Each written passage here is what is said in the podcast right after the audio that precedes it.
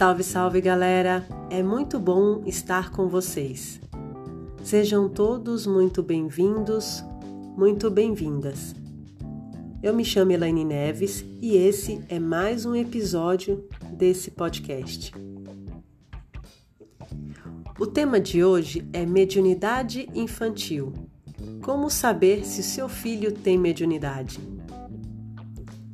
E aí, você saberia identificar se o seu filho tem mediunidade ou se está apenas fantasiando? Eu quero compartilhar com vocês um pouco da minha história e como é de extrema importância dar uma atenção aos sonhos e aos relatos dos seus filhos. O meu contato com o mundo espiritual ficou mais forte a partir dos oito anos de idade. Antes disso, não tenho muitas recordações. Além, claro, dos sonhos que sempre foram muito fortes para mim, desde muito novinha. Toda criança, até sete anos de idade, vive mais no mundo espiritual do que terreno. A sua consolidação terrena se dá a partir dos oito anos de idade. Então, por isso que é mais fácil e natural perceber certas mediunidades ainda na infância. Eu, por ter vários tipos de mediunidade, sempre fui taxada como louca, a criança esquisita. E por causa disso, preferia me calar do que dividir todas as minhas experiências. Claro que com isso teve consequências. Eu passei a acreditar que era uma criança estranha, que eu era louca mesmo. Me sentia muito inferior, não me sentia fazendo parte da vida. E por mais que eu era uma criança ativa, fazia amizades rápido, brincava muito, por dentro sabia que eu não era normal, pelo menos no padrão que todo mundo era. Comecei a guardar para mim todas as experiências espirituais vividas, a falar menos sobre isso e tentar interagir com as pessoas dentro do mundo delas. Mas muitas coisas para mim não faziam sentido e passei a ter mais amizades com os espíritos do que os humanos. O meu desenvolvimento espiritual com os meus guias não parou. Eu continuei a falar com eles, a estudar, a fazer as tarefinhas de casa que eu tinha liçõezinhas de casa que eles me passavam para o meu desenvolvimento, mas me sentia sozinha nessa jornada. A minha família era muito católica e eu não via espaço para falar sobre o que eu passava dentro desse contexto espiritual com ninguém. E nada, gente, nada é tão pavoroso de viver do que você não saber lidar com coisas que nem você conhece e não ter o apoio ou orientação a respeito. Tudo na minha época era demonizado e eu não sentia dos meus guias que me acompanhavam e que me acompanham até hoje medo ou coisas ruins deles.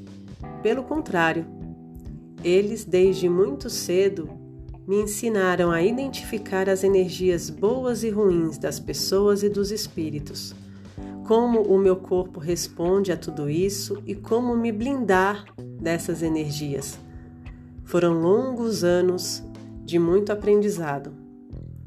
Por isso, reafirmo que é de extrema importância dar atenção e dar voz ao que o seu filho tem a dizer. E cabe você, adulto, orientar e acolher o que é mediunidade e compreender o que é fantasia. Mas vamos aqui falar sobre como você pode identificar mediunidade de fantasia e como ajudar o seu filho ou a sua filha. É importante esclarecermos que todos nós somos médiums. Cada um de nós temos uma abertura para algum dom espiritual, seja ele intuição ou outros. Porém, isso não significa que ao se tornar adulto, o seu filho será um médium atuante.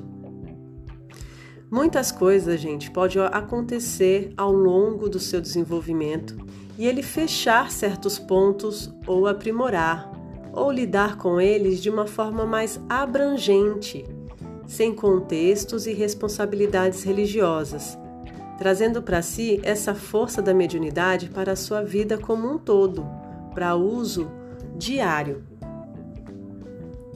A imaginação e os sonhos são uma abertura que os guias, mentores encontram de comunicação. É a primeira porta de entrada. Lembrando que imaginação é imagem em ação. A fantasia, aí sim, já é um processo ilusório. Os meus mentores sempre utilizavam da criatividade e formas lúdicas para me ensinar sobre tudo na espiritualidade. E é essa a forma como eles trabalham com as crianças. Mas daí você me pergunta: como posso diferenciar se é mediunidade ou fantasia? Para diferenciar fantasia de mediunidade, basta observar com mais cuidado o comportamento e a fala dos seus filhos. Veja se eles descrevem ou mencionam pessoas desencarnadas da família que eles nunca conheceram, com um excesso de detalhes nas informações e se falam sempre a mesma coisa sem mudar os detalhes. Quando é fantasia, sempre haverá algo diferente na história. Dê atenção quando o seu filho falar de amigos imaginários. Queira saber sobre os sonhos que os seus filhos tiveram, quais são os medos que eles têm. Tudo isso é importante para você colher o máximo de informação para fazer a correspondência entre mediunidade e fantasia. Vocês, pais, avós, tios, precisam entender, aceitar e ensinar as crianças a lidar com a mediunidade com mais naturalidade. Trabalhe com a melhor forma de conduzir tudo isso. Não assustem as suas crianças ainda mais. Não recriminem. Não as acusem de serem mentirosas. Vocês não têm ideia de como é difícil lidar com tudo isso sozinho. Criem pequenos hábitos. Rezem juntos. Ensine o que você sabe sobre espiritualidade, sobre as histórias dos mestres, assim como a de Jesus, entre outros. Tudo isso, além de unir vocês ainda mais, a criança sentirá apoio e se sentirá cuidada. Então, escutem mais seus filhos para melhor direcioná-los. Vou ficando por aqui e até breve. Um grande beijo.